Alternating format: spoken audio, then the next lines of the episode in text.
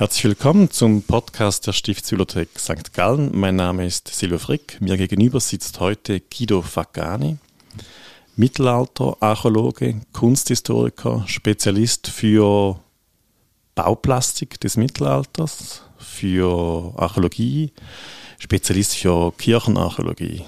Ist das richtig so? Ja, das ist korrekt.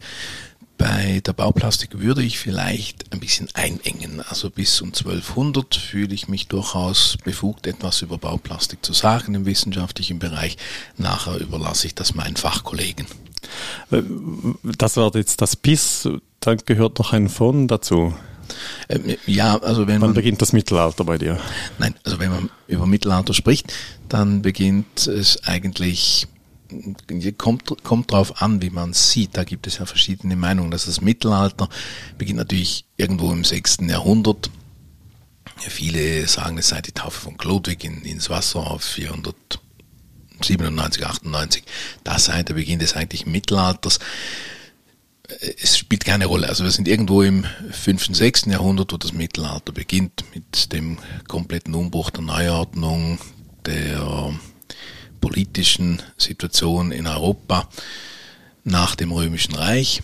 Ähm, und ab da ist durchaus so meine Kompetenz anzusiedeln bis eben um 1200 bis in die Romanik, in der Romanik und dann mangelt es vielleicht manchmal auch an Empathie zur Bauplastik. Äh, sie, ich habe einfach auch meine persönlichen Vorlieben. Das ist mit, mit Blick auf, auf ein, Teil des Themas äh, oder des Grundes, warum wir heute hier sind, kann ich das sehr gut nachvollziehen. Wir haben ja diesen wunderschönen Gewölbekeller mit den Stücken, den Kapitellen und das sind eben gerade die aus diesem 8., 9. Jahrhundert äh, stammenden Stücke, die wunderbar aussehen. Jetzt du bist heute hier, das ist der Anlass als Autor des Buches Bauplastik Bauplastik des ersten Jahrtausends aus St. Gallen. Ähm, eine sehr schöne Publikation. Ich gratuliere. Schön, dass sie so vorliegt. Vor allem auch der Katalogteil hinten, der ganz äh, detailliert die verschiedenen Stücke würdigt ähm, und aufführt. Da ist nichts Römisches dabei. Das äh, haben die St. Gall halt einfach so an sich. Wenn man etwas Römisches möchte, dann sind es ein paar Krümel, die man vielleicht noch zusammenkratzen kann, weil hier ja äh, Stand jetzt des Irrtums oder des Wissens eben keine Römersiedlung bestand. Es wurde zwar begangen, hier ging man durch, hat auch das und dann was fallen lassen, aber gesiedelt wurde hier nichts. Also deshalb gibt es aus St. Gallen tatsächlich nichts Römisches, was man noch anführen könnte. Wann, wann datieren dann die ersten Funde, die du hier beschreibst, die als Bauplastik, die also die Zierde tragende Steine, so als Laie gesagt, äh, da vorliegen, die vielleicht in einer aufgehenden Architektur dann verortet werden können. Es gibt sehr schöne Rekonstruktionsversuche in dieser Publikation auch. Ich empfehle das sehr, die anzuschauen. Das war für mich als Laie sehr erhellend, wenn ich die verorten kann. Aus welcher Zeit stammen die? Schon mit Gallus oder mit Ottmar oder wo gehören die hin? Ich war eigentlich erstaunt, als ich mich ins Thema einarbeitete, dass tatsächlich eben eine Gruppe der Bauplastiken in die Zeit vor Gottsbert gehört. Also wenn wir jetzt nicht gleich Gallus mit Gallus anfangen, wir kommen mal von oben runter. Das heißt, vor 830 gab es ja auch schon Kirchenausstattung in Stein, erstaunt nicht weit, also der abgebrühte St. Galler würde sagen, ja, hatten wir ja schon Ottmar nicht mit seinem Baut und einer Krypta. Das ist richtig, natürlich, äh, mit dem 8. Jahrhundert wird die architektonische Landschaft, denke ich, hier auf dem Platz, was die Zelle und das Kloster eben anbelangt, ziemlich gründlich umgewälzt. Das ist aber alles, äh, sind jetzt alles so Kaffeesatzlesereien. Da braucht es natürlich eine Aufarbeitung der Grabungsbefunde und der Grabungsergebnisse ähm, der Untersuchung zwischen 63 und 67. Aber dass es mit Schrankenfragmenten Stücke gibt, die eben nicht in die Gottsbergkirche gehören, dass es dann auch Einzelstücke, Einzelsteine gibt, deren Funktion nicht ganz klar ist und die in ziemlich alter Fundlage daherkommen, früher Fundlage daherkommen, das hat mich erstaunt. Es gibt einen Stein da drin, ich meine ich sei die Nummer 80, das ist der Blütenstein, der ein Ding ist, was man eigentlich nicht weiß, was es sein soll. Es hat oben ein, eine Ausnehmung drin, also ein Kanal, um etwas reinzustecken, ja, aber sonst ist es ein Kerzenständer, ist es ein Fuß für ein ähm, Kreuz, was man da einsteckt. Das sind so kleine Dinge, die aber eben älter sind wie das, wie die Blütezeit des Klosters St. Gallens, die dann beginnt unter Gottsbert 816, 816 ja zum Abt hier gewählt wird. Dann ist dieses erste steinerne Münster, wie man das so schön sagt, an der, den öffentlichen Führungen jeweils, also nicht der erste Spender oder Hinterlasser von, von solchen Bauplastiken, die erhalten sind. Also das ist die Frage ja. dann, was man mit erstem steinernen Münster meint. Aber das ist wirklich, das, das steht noch, denke ich, viel in den Sternen wegen der nicht vorliegenden Ausgrabungsauswertungen. Also wenn man die Pläne, und das ist so ein kleiner Seiten, äh, Seitenstrang der Publikation gewesen, wenn man die Pläne mal genau anschaut, die seit 1963, 64, seit der Grabungszeit eben erarbeitet wurden, sieht man zum einen, dass vieles, was die Gottsbergkirche anbelangt, äh, schon bereits sehr früh auf der Grabung bekannt war, der rechteckige Außengrund ist und so weiter, aber dass eben Ottmar Kirche mit ihrer Krypta überhaupt nicht richtig fassbar wird auf den Plänen. Es ist zwar überall sind die Mauern eingetragen, es gibt den famosen ähm, steingerechten Plan, mit dem man nie, niemand etwas anfangen kann, weil die Phasen nicht getrennt sind. Da sind diese Mauern auch drin, sind die Pfostenlöcher der Galluszeit drin. Aber was da richtig ist und wie das dann auch im Zusammenhang mit dieser Peterskirche steht, im 17. Jahrhundert abgerissen wird, das sollte man halt alles mal schön ausbreiten, auf einem Tisch auslegen und verarbeiten. Das, das stimmt mich zuversichtlich, denn das klingt nach einer weiteren spannenden Publikation, die hoffentlich gleich schön kommt wie, wie die jetzt gerade vorliegende, die da vor mir ist. Kannst du äh, knapp umreißen, was der Charakter dieser, dieser Publikation ist? Eben, du hast selbst nicht gegraben, du kommst also nicht mit dem Dreck unter den Fingernägeln, der aus der, aus der Grabung stammt. Das ist wohl eher die Tinte des Schreibenden, die man, die man da sieht. Was ist der Charakter dieser Publikation? Ich habe mich heute gewaschen. Die sind, das, das ist nur so als Allegorie gedacht. Ja, ja. Also das Lustige ist ja die Grabung, dass die Grabung 1967 endete und ich dann geboren wurde. Also so viel zum hast du mitgemacht oder nicht. Und die Grabung ist natürlich die ist hervorragend, äh, hervorragend geführt und auch sehr detailliert sehr detailliert dokumentiert, was ich eingesehen habe. Aber zurück zum Ziel der Publikation.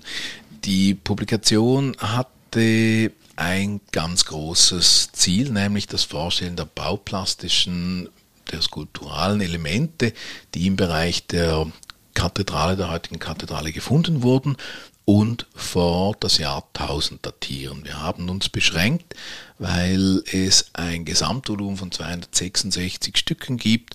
Da ist dann auch der Ofenfuß drin, der irgendwo noch im Kreuzgang gefunden wurde ähm, äh, und andere Elemente, die überhaupt nichts mit der, mit der frühen Klosterzeit zu tun haben, sondern wir wollten uns aufs erste Jahrtausend konzentrieren, haben da also diese ähm, knapp 80 Stücke rausgelöst aus dem Gesamtinventar was aber erstellt wurde.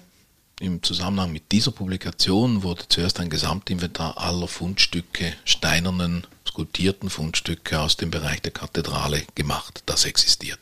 Das ist ein Archivinventar, was man einsehen kann. Und daraus entstand dann eben diese Publikation der Steine um äh, bis um 1000 und die sollen hier detailliert im Katalogteil vorliegen mit Fotografien, mit Zeichnungen. Es sollte, und das haben wir ja auch gemacht, petrografische Untersuchungen stattfinden, restauratorische Untersuchungen. Das heißt, die Abklärung, gibt es Farbreste oder nicht auf diesen Kapitellen, waren sie steinsichtig oder waren sie einge, eingefärbt, waren sie angemalt, waren sie polychrom.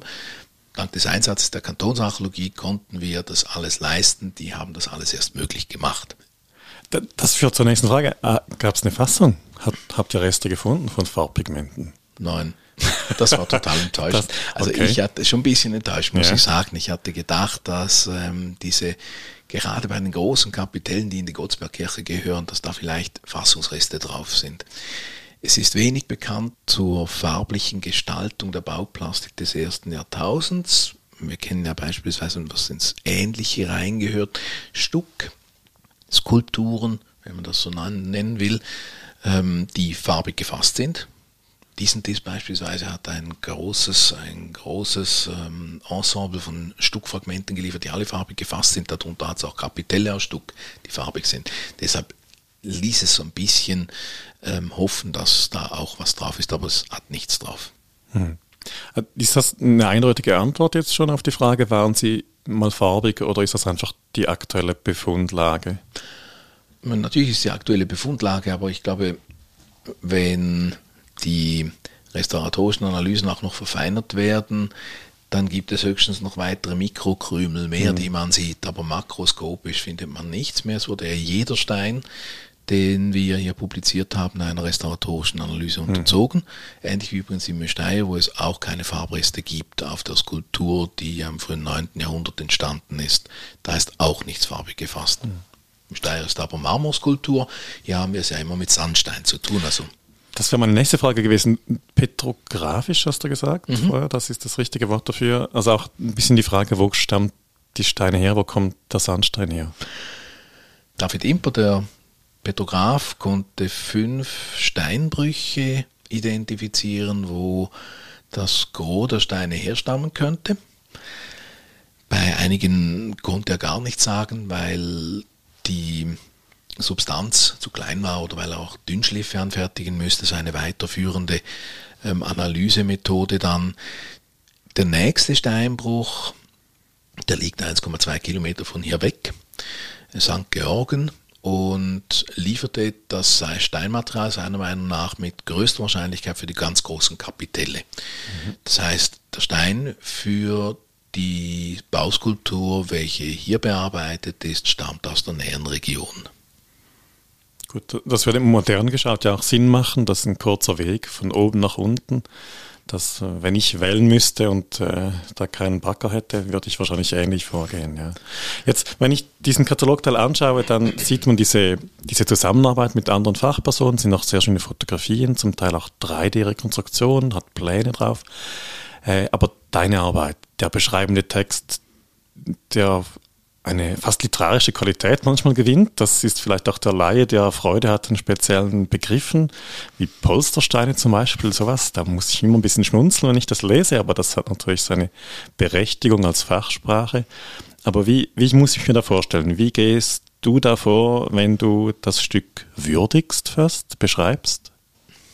Das Vorgehen ist eigentlich immer das gleiche. Zuerst umkreise ich es so wie so ein lauerndes Tier, das sich um die Beute, ähm, um die Beute schleicht, umkreisen, beginnt zu beschreiben, es zu analysieren, es nochmal zu umkreisen, liegen lassen, nochmal anschauen, wiederkommen.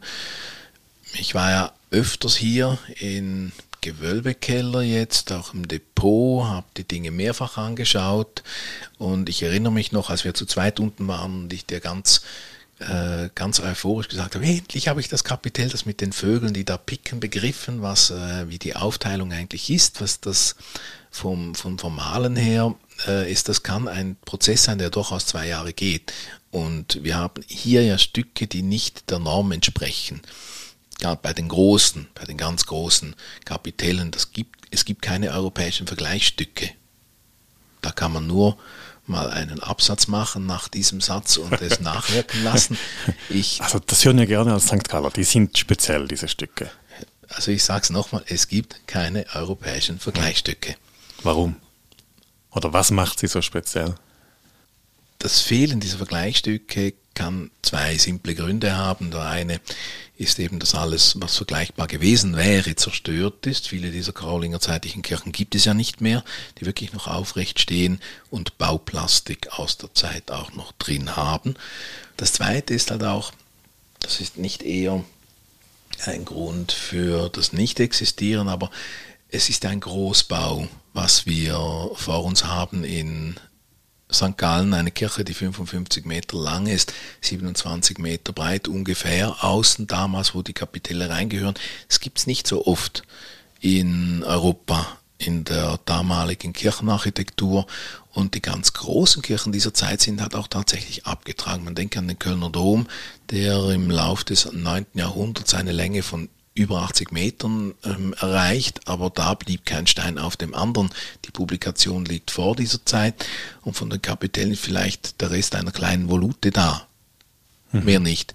Da hat man vieles, wenn es gutes Material war, natürlich auch in den Kalkbrennofen geschmissen. Wenn es Kalkstein war, Sandstein würde dazu nicht äh, dienen. Man hat Dinge wiederverwendet, zerschlagen und wie hier in St. Gallen ja auch, wiederverwendet, ganz oder eben zerschlagen. Wenn es zerschlagen ist, dann hat man fast keine Chancen, die Dinge dann aus den heute noch stehenden Mauern rauszulösen. Mhm. Die sind dann verschwunden unter Verputz oder eben vielleicht auch verkehrt herum zugemauert. Das kann der zweite Grund sein. Also erstens, es ist alles verloren. Zweitens, die großen Bauten, die solche Skulpturen aufwiesen, sind praktisch alle nicht mehr äh, aufrecht stehend. Das heißt, du hast ein einmaliges Ensemble vorliegen, das so als Ensemble an anderer Stelle eben nicht, nichts Vergleichbares hat oder findet bis jetzt. Ähm, was, was erkennst du dann daraus? Was, was zeichnet dieses Ensemble aus, wenn du das so vor deinem inneren Auge durchziehen lässt? Also wir müssen noch gerecht sein und die kleinen Stücke auch noch kurz erwähnen, die es, die zu diesem Ensemble gehören. Wir haben es eingangs kurz angetönt. Es gibt eben Stücke, die älter sind wie die Gottsbergkirche. Dazu gehören alle, fast alle Schrankenelemente. Zum Teil archäologisch gesichert, zum Teil dann auch durch kunsthistorischen äh, Vergleich eruierbar, dass sie eben älter sein dürften. Das ist jetzt nichts, ich sag's mal ein bisschen patzig, was das Blut in Wallung bringt. Das kennt man, das sind schöne Skulpturen, die sind aus Sandstein, sind vergleichbar mit der Reichenau, mit Dingen auf der Reichenau beispielsweise. Das ist tolles Material. Aber das überwältigende Material ist eben das, was wir aus der Zeit der Gottsbert-Baustelle 830er Jahre kennen, diese riesigen Kapitelle mit ihren 70 Zentimetern Untendurchmesser, die eine Säule von mindestens sieben Meter Höhe belegen und das allein schon mal vor sich zu haben, zu überlegen, was heißt das? Mhm. Sieben Meter, das ist ein zweistöckiges Haus ähm, und höher, äh, das ist einfach, das ist riesig. Das äh, ist ein Ensemble, was einzigartig ist durch seine Nichtvergleichbarkeit mit anderen Dingen, was auch eben aufzeigt, dass die Architektur, die damals erstellt wurde, eine ganz anspruchsvolle ist, die einen ebenso anspruchsvollen Bauherrn erkennen lässt. Wir sind ja in der Zeit der 820er, 30er Jahre, wo das Gedankenspiel des St. Galler Klosterplans ja mit Gottsberg zusammen gemacht wurde von der Reichenau hierher, wo ein Bauplan gezeichnet wurde, der ein Ideenplan ist, der nicht ausgeführt wurde, aber der die Maße ja drin enthält der dann gebauten rechteckigen Klosterkirche, eine Klosterkirche, die größer ist wie das, was dann der Bischof in Konstanz, zu dem ja St. Gallen gehört, äh, sich errichtet hat, was aber auch größer ist wie das, was der Bischof von Basel sich errichtet hatte, übertrifft das ja. Also Gottsbert, der politisch, denke ich, zu allen hohen Machtträgern auch Zugang hatte, hat hier seinen Anspruch architektonisch verwirklicht und auch gezeigt, wie kulturell fähig er ist, was er kennt, was er abbilden möchte. Ist das etwas, was du auch in schriftlichen Quellen dann bestätigt gefunden hast? Wir sind ja sehr stolz darauf, dass wir aus dieser Zeit ganz frühe Quellen und Dokumente, auch Urkunden noch erhalten haben. Und hier liegen jetzt mit diesen Steinen in dieser Würdigung ähm, erstmals quasi eine, eine ergänzende Spur dazu vor. Findest du das bestätigt? Gibt es da ich denke, die Bauskulptur, die wir hier sehen, mit allem anderen, was wir zur Klosterkirche von Abt Gottsbert kennen, geht bestens zusammen. Also das eine passt zum anderen bestätigen, ja, wenn man so will, ja. Ich muss aber sagen, was ich sehr gerne noch hätte und viel mehr gewusst hätte und auch einfließen lassen hätte, wären Informationen zu Gottsbert. Wer war diese Figur? Was war der? Soll ja aus einer Thurgauer Adelsfamilie entstammen, also auch wieder ein hiesiger ähm, der aber durch seine Kenntnis oder durch die Leute, die er um sich scharte, eine Kenntnis zusammentragen konnte, die ein Gebäude errichten ließ, was schlicht umwälzend war für damals. Also wenn, wenn man vor einer 50 Meter langen Kirche steht, die dann innen auch noch solche Skulpturen aufweist, wie man das ja ähm, denke gerade im Umfeld von St. Gallen damals nirgends mehr sehen konnte, mhm. ist das schon ein Knüller. Das wäre auch so eine Folgefrage dann. Also der macht das ja nicht alleine und entscheidet nicht selbst, wie sehen diese, diese äh, Kapitelle aus.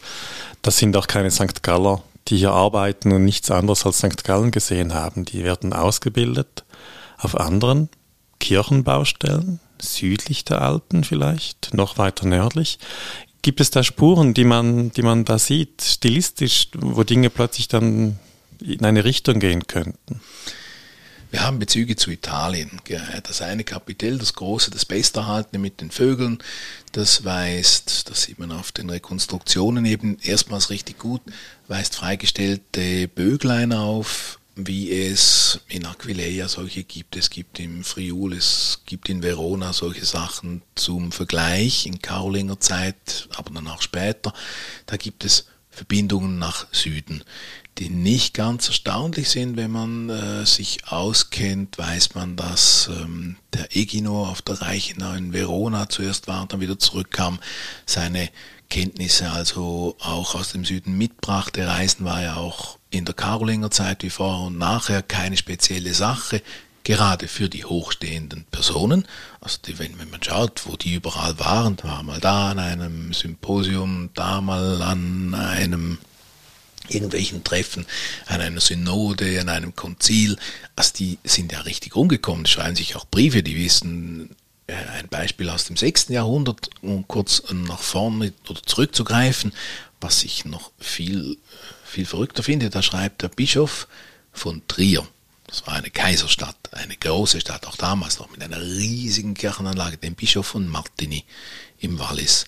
Ein kleines Kirchlein, also das hätte vielleicht hundertmal Platz gehabt in der Kirche von Trier, aber der schreibt dem, sagt, du, wie wir, wir haben uns das letzte Mal am Konzil sowieso getroffen, da hast du mir vom Baumeister aus Turin erzählt, könntest du dir mir mal nicht vermitteln nach Trier? Und wer weiß, wo Trier liegt, also weit im Norden, Martin mitten in den Alpen und Turin dann im Piemont, ist, finde ich das schon verrückt, was da läuft. Und das einfach auch zur Illustrierung, weil ich kein besseres Beispiel jetzt gerade zur Verfügung habe, zur Illustrierung, was ein Auftraggeber leisten kann mit seinen Kenntnissen, mit seinen weitreichenden Beziehungen, der kann sich Bauleute, auch natürlich äh, Steinmetzen aus dem Süden holen, aus dem Norden, ist dann egal wo. Es gibt Bezüge nach Süden, da starteten wir ja.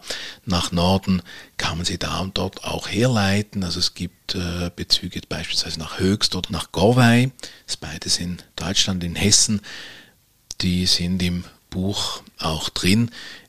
Das Spezielle dieser Kapitelle ist ja aber auch, dass sie in ihrer Gestaltung so einzigartig sind. Und es lässt sich in der Reihe, die wir haben, wir haben ja mehrere Kapitelle äh, und Kapitellfragmente, gut erhalten sind sechs Stück, es gibt dann auch noch Pfeilerkapitelle und Kämpfer, die lassen sich so in der Art, wie sie gestaltet sind, als Ensemble, was ja zeigt, dass sie eben alle den gleichen Unterdurchmesser haben, die gleichen Säulen gearbeitet sind. Die solche Säulen gibt es nur bei Gottsbert, beim Bau von Gottsbert 830 Jahre, sonst kann man die nicht verwenden. Die zeigen eine Bandbreite von Ornamentik auf, wie wir das sonst nirgends erkennen können. In ganz Europa nicht. Es gibt keine Serie, die das abbildet, was hier gemacht wurde. Das ist interessant. Das heißt, man hat bewusst eine Vielfalt gewählt. Ja, das ist für mich tatsächlich immer noch das, was äh, mich kribbelig macht. Und gerade gestern, als ich meiner Frau mein Referat von heute vorgestellt habe, habe ich tatsächlich mit einer Neuordnung Aufbau, wie man etwas gestaltet, der gestalterische Aufbau plus die Motive, etwas gefunden, was meiner Rekonstruktion nachher eben nochmal ein Fundament gibt.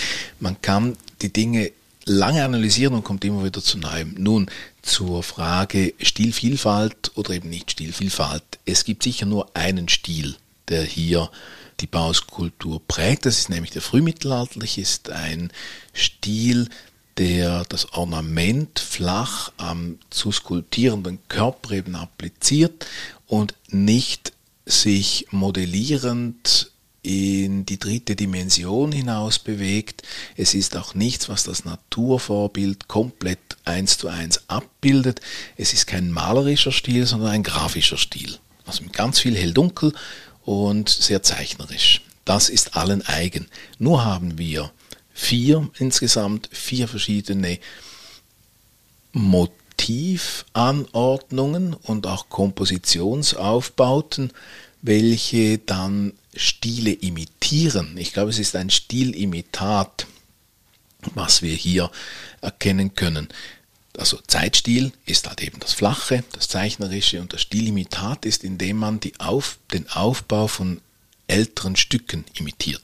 Wir haben grob gesagt zwei Typen. Das Kelchblockkapitell, das ist das mit den Vögeln, das hat unten einen runden Kelch, der auch mit diesem Böglein so quasi als Kelch erkennbar ist und da reingesteckt ist ein Block oben, sehr kubisch gedacht mit den vier Eckvoluten und weiteren Zutaten, die sich klar unterscheiden vom unteren Teil vom Kelchblock, also vom Kelch.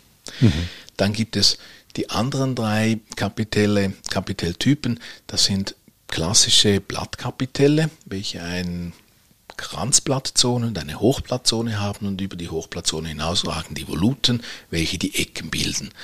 Das ist ein Typ, der in klassisch antiker Zeit ausgebildet wurde und im korinthischen Kapitell eben vorliegt. Also korinthisierend deshalb auch die Bezeichnung.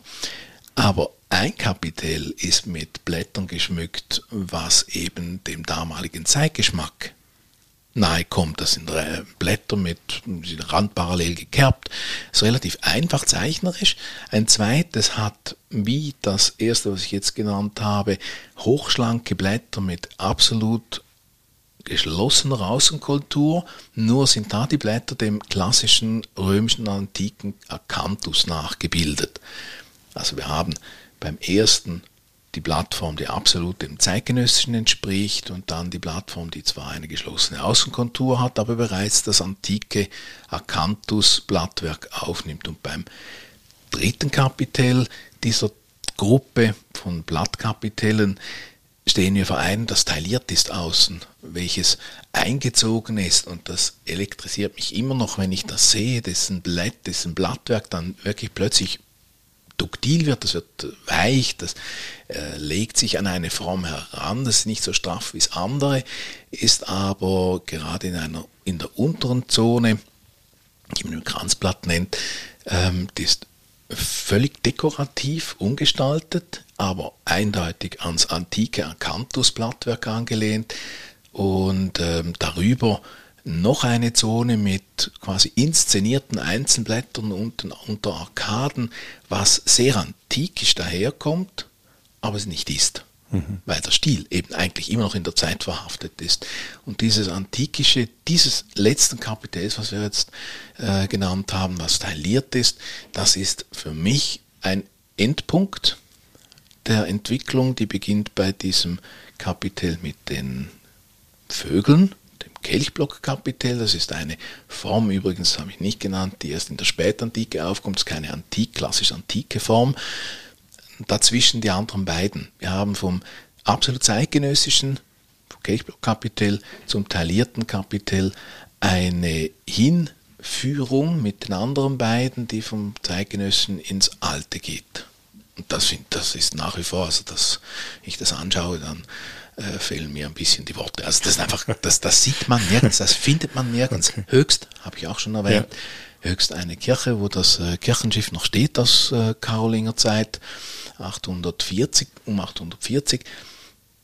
Das sind immer die gleichen Kapitelle mit den gleichen mhm. Kämpferblöcken oben drauf, im Detail variiert, aber total einheitlich. Also wirklich der gleiche Schmuck und nicht so variiert wie hier und nicht so also das ist eine Lebensfülle, die hier auftaucht in St. Gallen, die man sonst nirgends findet. Mhm. Kann man fast ein bisschen davon ausgehen, dass diese Zusammensetzung eine Entwicklung, sagst du, ein Bogen, etwas sehr bewusst gewähltes ist? Das denke ich ist es schon. Also wenn, wenn Gottsbert so ein, jetzt nehme ich halt ihn mal als Pass pro Toto für die ganze Baustelle. Gottsbert hat gebaut, hat er ja nicht alleine, oder? Aber also wenn er als Pass pro Toto gilt, hat Gottsbert war ein gelehrter Mensch. Der hat in Formen, nicht nur in Texten gedacht. Offenbar konnte er das, war für alles offen und sage ich jetzt einfach mal so daher.